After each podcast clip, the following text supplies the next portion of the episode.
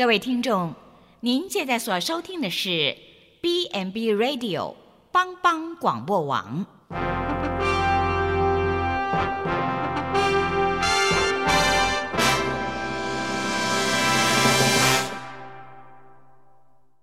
即将为您播出的是由李希昌主持的《由我照你》。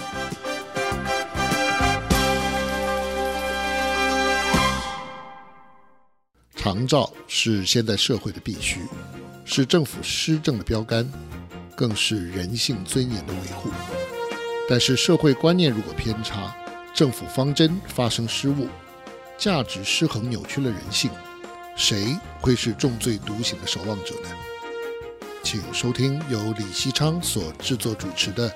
有我照你》。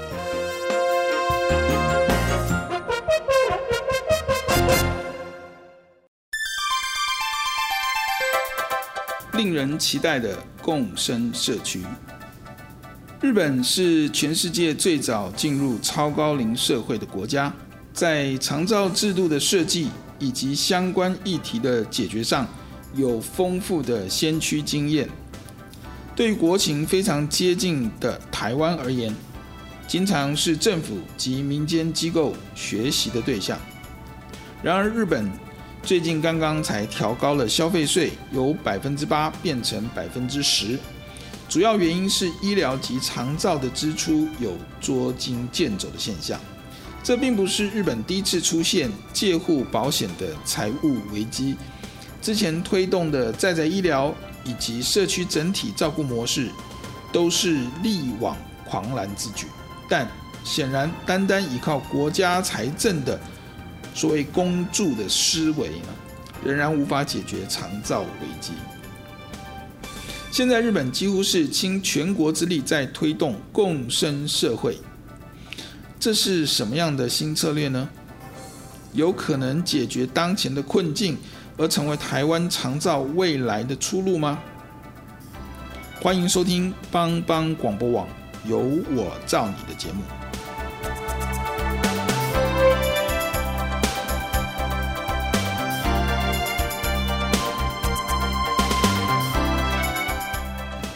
好，各位听众朋友，大家好，欢迎收听帮帮广播网有我照你，我是节目主持人李西昌。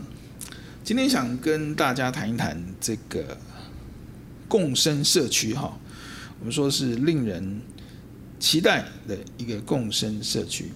可是，在谈共生社区这个概念之前，我想先跟听众朋友们沟通一个观念哈，呃，不知道您认为什么是主流社会？可能一般人的看法会是说，讲话比较大声，比较有人听，或者说是掌握话语权的族群，哦，就是主流社会吧。没有错啊，因为话语权，所以呢，主流社会所关注的事才会有国家资源的投入。换句话说，非主流社会的人没有话语权，所以呢，大多数就沦为社会的边缘。弱势，他们往往都是被国家资源所忽略的一群人，除非有公益的团体为他们发声争取，否则这些人几乎就没有能见度。那么以往呢，这些人都是社会的少数，他们在角落发出极弱音，在主流社会不会造成关注。呃，马照跑，舞照跳，呃，这些人对主流社会似乎没有什么影响。但是，曾几何时，在高龄、超高龄的社会，弱势的老人已经逐渐成为不可或忽视的少数。有一天，甚至他们会成为多数。面对这样的转变，大多数的国家的主流社会似乎并没有做好预备，甚至有失控的趋势。这样的警讯您注意到了吗？欢迎收听《由我罩你》，让我们一起来关心这个议题吧。呃，谈到高龄社会的转变，我们一定要看日本哈这个邻居比我们早了大概十五到二十年的这个时间哈，经历老化海啸的冲击。呃，到二零一八年为止，日本有三千五百万人超过六十五岁，呃，占总人口的百分之二十八点一。好，那么超高龄社会的照顾需求呢，造成了日本介护保险制度几乎濒临破产。根据日本厚生劳动省的统计，呃，保险费的支出呢，从两千年开始是三点六兆日元。到二零一六年呢，已经增加为三倍哈，突破十点四兆。而日本的照顾机构的数量呢，也在这段期间成长了四倍。原本呢，以为只要有国家资源、保险收入、产业化的商机，这些的整合呢，就可以应付这个老化海啸。但没想到这样的一种。要命的乐观呢，几乎拖垮了日本的国家财政，犹如遭到海啸灭顶哈。呃，从二零一二年之后，日本的照顾机构的成长其实就开始趋缓了哈。相对它的照顾的需求仍然是快速的成长，所以服务量能的危机开始浮现。呃，原因不外乎国家财政无力负担，给付的费用下降。所以呢，造成机构无法在提供合理服务品质的状况下，能够获利生存。好，根据日本厚生劳动省的统计，在二零一六年，他们的所谓的特别养护老人施设，哈，就是一般我们说老人的这个呃这个养护中心啊等等这些的这种这种机构，它的利润就已经只有百分之一点六。那另外一个因素呢，就是照顾人力不足哈，就算有空床也没有办法提供服务，就算你有钱也找不到人服务，这个引发了日本社会强烈的危机感哈。那么这个可能是当初日本啊始料未及的。再次说哈，他们认为国家财政这个商机，呃，认为这个这个呃。这个这几支这几个特特性哈，就可以因应这个整个的这个呃长照的这个需求哈，但没想到呃对，即便是保险啊保险的收入能够加上去，呃仍然是不足以因应哈。那么不是因为呃没有需求或者是激烈竞争哈，反而。反而是真的因为需求过高，造成整体财务的负担过重，政府跟民众付费的能力下降哈，再加上工作人口的减少，根本就没有办法撑起这个照顾哈。那日本也曾经想开放外劳，但是又怕外劳带来文化的冲击，所以一直让他们的社会举棋不定。好，这个是日本呃轻忽的长照的这个事情所带来的。一个危机哈，那么难道就没有别的办法吗？好，好，上一次的节目我们大家也提到哈，日本这几年为了解决孤独死、地方消灭等等的问题呢，开始倡导另外一种照顾的新思维啊，也就是说，透过社区整体照顾的方法，致力达成社区共生的目标哈，让每个人继续自立生活在社区。将照顾呢由所谓的他助发展成互助，进而自助啊。那么鼓励社会社区整体一起投入能量，共同来面对这个险峻的趋势。好，这是日本目前的觉醒哈。他们认为，若不照着这样的一种方式呢，光是靠政府财政、保险、商机，好，通通不足以面对。现在日本所面对的老化海啸的危机，那么他们所呃想要呃提倡的一个呃，我们刚刚今天讲所谓的共生社会哈，或者共生社区这样的概念，呃，与其说它是一种创新思维，不如说这是一种遭遇苦难之后的觉醒哈。那么其实华人社会古有名训哈，《礼记·礼运》。啊篇哈，大家可以耳熟能详。老吾老，幼吾幼，不独亲其亲，子其子哈，使老有所用，又有呃这个幼有所长，鳏寡孤独废疾者皆有所养等等。好哇，我们不得不惊叹华人祖先前瞻远见进步的思想。那么日本如今要做的，其实就是仿效古老华人社会的典范而已。那么很长一段时间，亚洲社会受到西方文化的影响，认为西方一切的制度都代表着文明进步，哈，所以因此呢，这个照顾只是专业照顾圈的事，老人应该识相一点，哈，是时候了就自己到养老院报到，呃，甚至呢，家庭都不需要为他负责，偶尔有家人的访视呢，这就是了不起的亲情，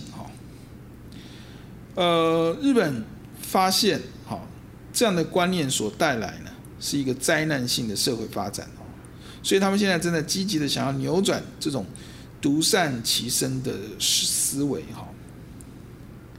啊，因此呢，最近开始他们要整个从地方创生、共生社会等等这样的一个议题，在日本是请全国之力在推动，哈，他们积极的推动个人、家庭、社区资源要一起动起来。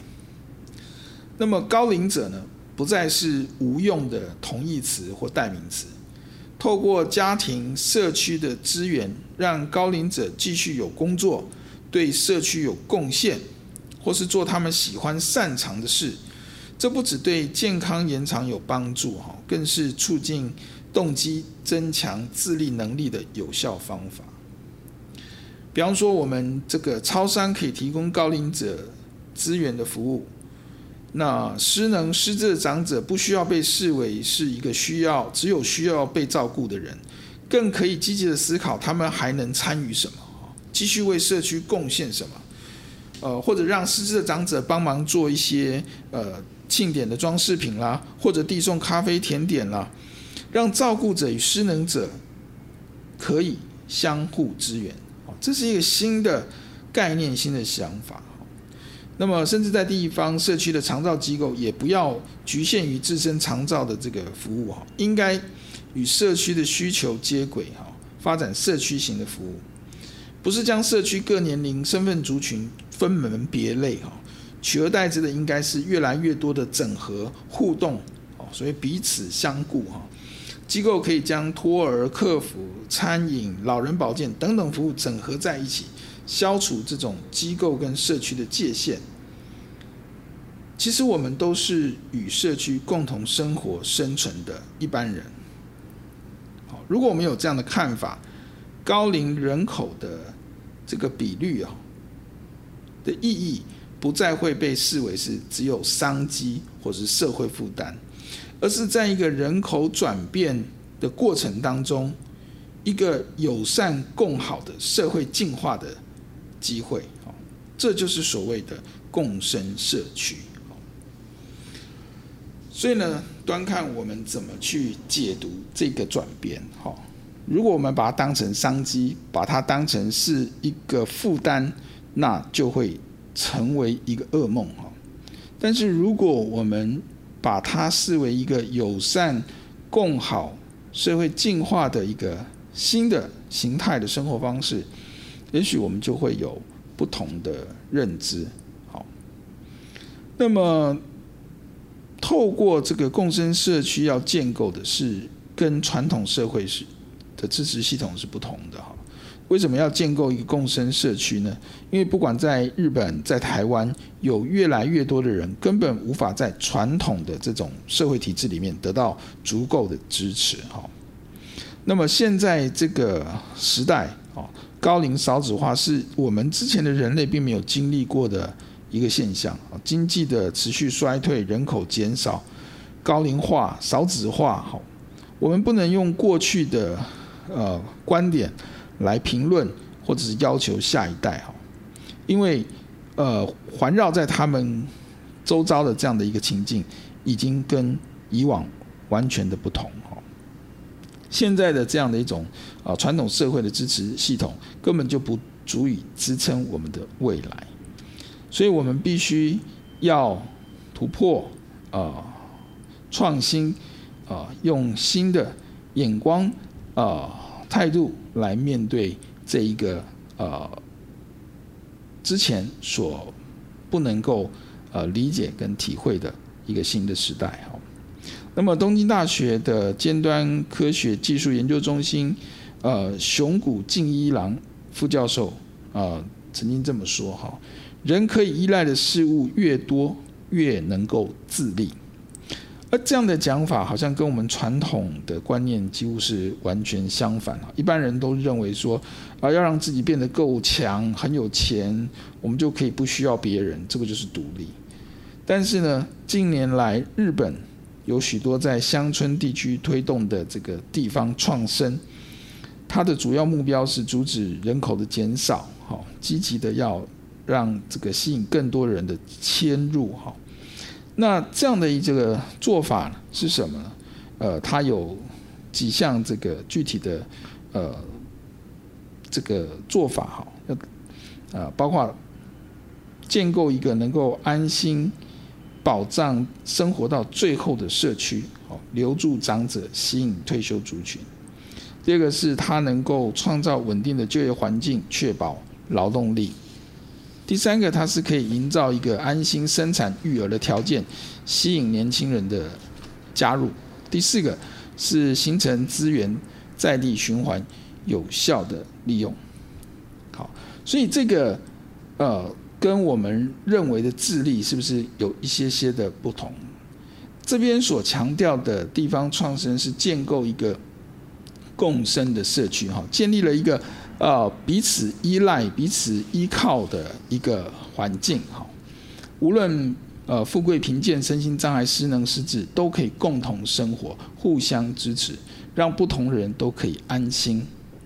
住下来。好，所以这个是新的时代的一个新的思维，哈，呃，我们是不是可以转换一种态度？呃。不要再尝试过去已经呃经过实验而认知不可行的一个模式呢？我们谈到这边先休息一下哈，我们稍后呃再回到我们的节目当中。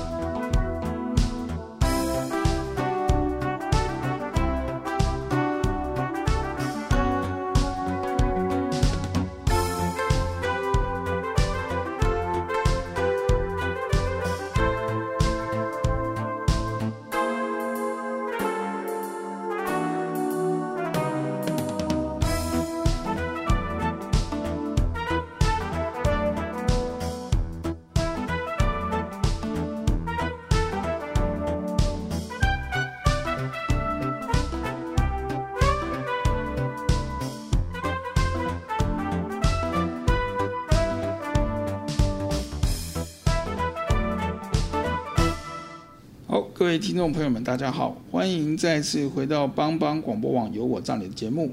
呃，我们在刚才的一段节目当中来提到了这个共生社区，好，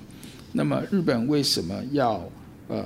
推动这个共生社区这样的一个想法？呃，主要原因是因为过去他们所仰赖的政府财政、仰赖的这个保险收入、仰赖的这个呃。产业化的发展似乎都不足以解决老化海啸的问题。那么他们现在已经转换，尽全力来推动啊所谓的这个共生社区这样的概念。那么日本有很多人口老化而且严重外流的乡镇，最近都因为成功营造了共生社区，打开新的局面。哈，比较有名的像是富山县的南利市，哈。那个地方政府呢，原先设定是以高龄者为主要的对象，呃呃，做所谓的在地整体照顾系统。那后来呢，就又扩大到身心障碍者，然后甚至新手父母、育儿困难的都涵盖进入。那其中这样的一个转变，最大的原因是因为一群妈妈们，因为呢，他们不但要照顾身心障碍的孩子，同时也得照顾失能失智的老人家，甚至也接纳精神障碍的人。所以，我们知道真实的环境，好社区的需要就是如此。我们必须要快速的应变，因地制宜。哈，在这里呢，有的时候根本就分不清楚谁是照顾者，谁是被照顾者。那，呃，富山南力士这里，这原本是一个体制外的方法，也是经过许多年的努力，才终于被纳入体制。哈，又称为在日本称为共生型照顾、混合照顾的方式。那这其中，我觉得有非常指标性的意涵，也就是说，如果一个僵硬古板的这个政府，哈，被政治商业绑架的政府，是绝对做不到的，哈。那么，所以我觉得这一点是蛮值得台湾的这个中央地方政府，哈，都深切反省的部分。呃，日本在这个地方有许多。所谓的目前共生社区的这个成功案例哈，共生社区它所形成的共生照顾，就不再把这个照顾的空间区分高龄者、身障者，哦，甚至是一般居民也都共共同可以参与啊，这就是共生型照顾最大的特色，他不再把人做这个区隔分类，所以在这个里面，照顾者被照顾者的界限并不是这么的明显。那么，在日本的整体照顾系统里面，强调所谓的四助哈，就是公助、共助、互助跟自助。所谓的公助就是指社会福利、社会保障这个层次哈，共助就是社会保险啊，这个医疗或介护保险这个层次。互助呢，则是社区内啊个人或团体互相的连结资源。自助就是个人的自立资源等等哈，这四个。那么，在社区内呢，这种共生型照顾的这个呃部分呢，呃，接受来自公助的资源，同时也接受这个呃介护保险这些共助的支持。呃，但是呢，这个他们彼此之间的连接呢，呃，恐怕不一定是这么的呃充分有效哈。那么，如果要让这些这个刚才所提的这个四柱呢，呃，彼此发生连接，是需要在社区产生一个呃所谓的有机的结合哈。所以有机结合就是它必须要有呃著名的参与形成的一个自发性，好，呃，不是透过金钱，也不是透过呃政府法规规定或等等这些。要由这个居居民的这种自主性来引导哈，形成一个有机的连结哈。那这是一个最重要的特色哈，共生社区里面发展当中一个很重要的关键的环节。有一天你我都会老哦，会生病，会需要别人的协助。好，那么我们要选择怎么样的一个呃社会呢？是。呃，放任这些弱势的族群自生自灭这样的社会呢，还是一个高度互相支持、能够陪伴哦这样的一个体系？其实，如果在我们呃居住的社区有越多啊对我们的支持，我们的生活品质就会越高。不分家人或陌生人，大家对于身边的人多一点关心，呃。不同的身份、不同的时段、不同的深度参与，呃，对方的人生，我们的负担是不是都会减轻一些呢？好，从这里我们大概可以看到日本哦给我们的相关的经验哈提醒。那么台湾目前也呃有许多的人开始呃有这样的一个反省，开始有这样的一个行动哈。那么。当然，我们在日本惨痛的经验下，哈，呃，希望我们可以走出一条呃呃新的路，哈，避免了过去这个呃日本痛苦的这个发展的过程，那么，发展出地方创生、社区共生的一个概念，好。那目前呃，我觉得值得一提的就是在呃台中和平的达官部落哈，呃可以作为代表。二零一九年八月二十四号日哈是伯拉罕原乡长照基地的开幕式。那个伯拉罕呢，在泰雅族的语言里面代表烤火互助兴旺的意思哈。那么在当天的开幕式，有一位长照的服务员上台分享。他说：“他觉得照顾长辈真的蛮快乐的哈，尤其是可以照顾自己认识的长辈。一开始去服务的时候呢，有的长辈是不愿意出门的，而因为没有信任感。现在呢，好像都适应了，可以一起出门散步。好，从他讲的这段话里面，我们可以知道哈，这个有服务员，年轻的服务员开始投入了社区，回应社区的需要。”有服务员投入之后，开始思考，这是服务我自己社区的长辈。我们在过去的生命经验里面，其实是有连结的啊，只是过去不熟，现在开始慢慢再次的熟悉。那么照顾自己认识的长辈真好，然后从一点一滴的这个信任感开始，两个人开始有一起面对共同的生活。啊，这样的一个彼此支持资源的能量，好，我想这个就是一个好的发展的概念哈。那么，在台中达官部落这边呢，从二零一八年五月，而二零一八年年底，对不起，年底开始有五位的造福员，到呃目前呢，呃他已经从这个呃。变成到五十七位之多哈，对不起，呃，对不起，他的呃，对不起，他成他的五位造福员现在有三十五位，成长到三十五位，那么服务的个案是从七位变成五十七位哈，我觉得这是相当难得的成长。大家知道，在偏乡部落，其实呃人口数都不多哈，有这样的一个服务的量能，其实是相当难得的哈。而且是相短期内就相当快速的成长，这一切的推手哈，我们呃可以要介绍，就是曾经担任过台中市副市长以及弘道老人福利基金会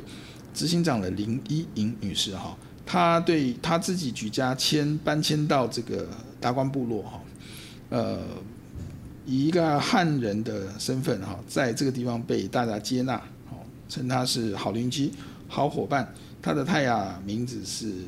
帕亚，哈，我不知道念的对不对哈，但是基本上他被这个族群接纳，他也在这边成为这个一个重要的这个这个呃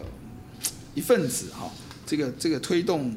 推动社区共生计划一个重要的呃伙伴哈，呃，我想。台湾原乡跟日本的县界村落非常的相似哈，人口资源都很少，年轻人外流，部落消失都在发生。好，所以从达官部落这个伯拉罕基地的这个例子来说呢，资源少固然是要解决的问题，但是怎么样从人一群人，一群在地人或一群认同在地的人。一群愿意投注心力、专业创造部落永续的在地人，好，这个是非常重要的一个变化哈。我想，呃，原本伯拉罕基地就是一个杂草丛生的、没有办法居住的一个空间，但是在林依莹的推动下呢，达官部落、双旗部落的社区发展协会、教会、在地的装置艺术家，呃，一群参与回游计划的大学青年、部落的孩子。长辈、照顾服务员、跨年龄、跨族群开始凝聚共识，化为行动，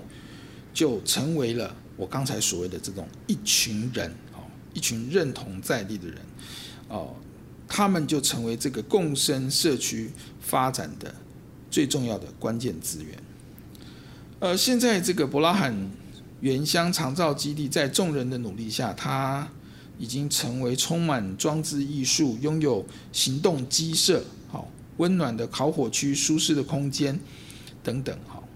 精心设计的这个烤火区，将泰雅族烤火的传统置入，打造人们可以席地而坐、互相取暖的、彼此问候关怀的一个场地。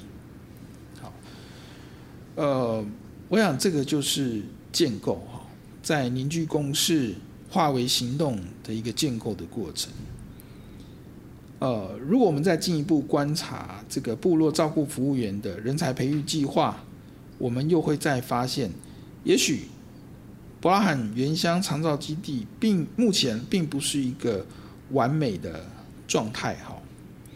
那么，它也不一定是其他社区能够完全复制的模式，但是它却是部落面对自己的挑战。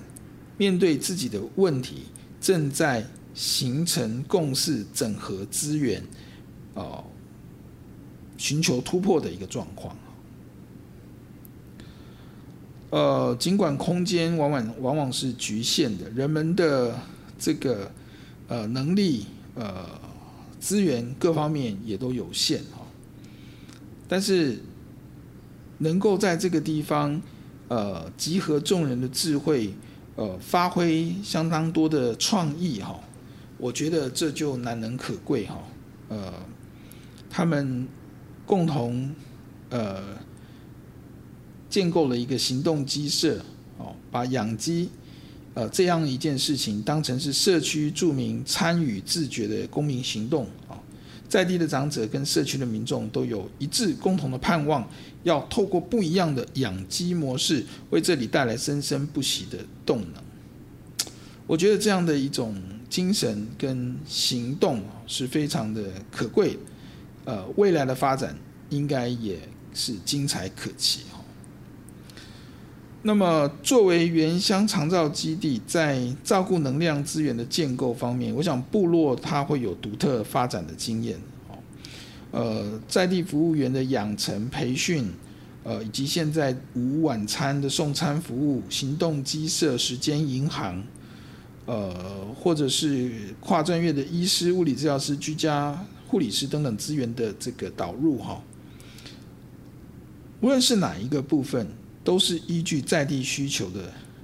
呃，来进行推动的。特别是照顾服务员这个区块，哈，呃，林依莹非常用心的赋予他们所谓的重要以及专业的角色，能够让他们发挥他们的能力，啊，给予适当的训练，哦，打造服务员，呃，他们的能力，让他们能够面对个案的时候呢，能够更完整的分辨这个个案的需求。提供这个到位的服务哈，呃，我想这个就完整的体现了这个呃互助的精神，在原乡的部落，那这边的人彼此的连结越来越紧密哈，在部落里面每一个人都找到自己的角色，就跟日本一样，我们刚刚讲，所以在富山县那种照顾者跟被照顾者间的界限越来越模糊，被彼此需要的感觉越来越强烈，形成了另外一种归属感。那我觉得这个是最难能可贵的哈。呃，我们是不是能够尊重彼此，协助彼此？哈，在。人与人之间，人与自己之间，人与组织社群之间，呃，形成一种新的归属认同的关系。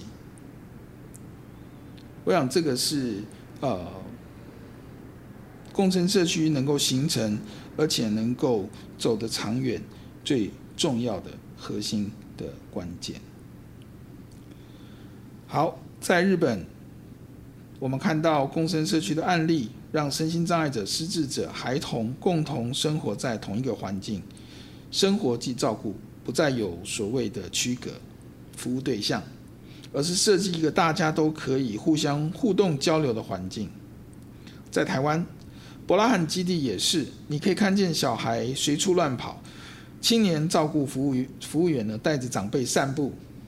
那么在未来，甚至有呃看到这边的养鸡。能够创造出更多人与人的连结，呃，新的商业呃收入，来形成社区的支持。人与人之间、人与自己之间更和谐健康的关系，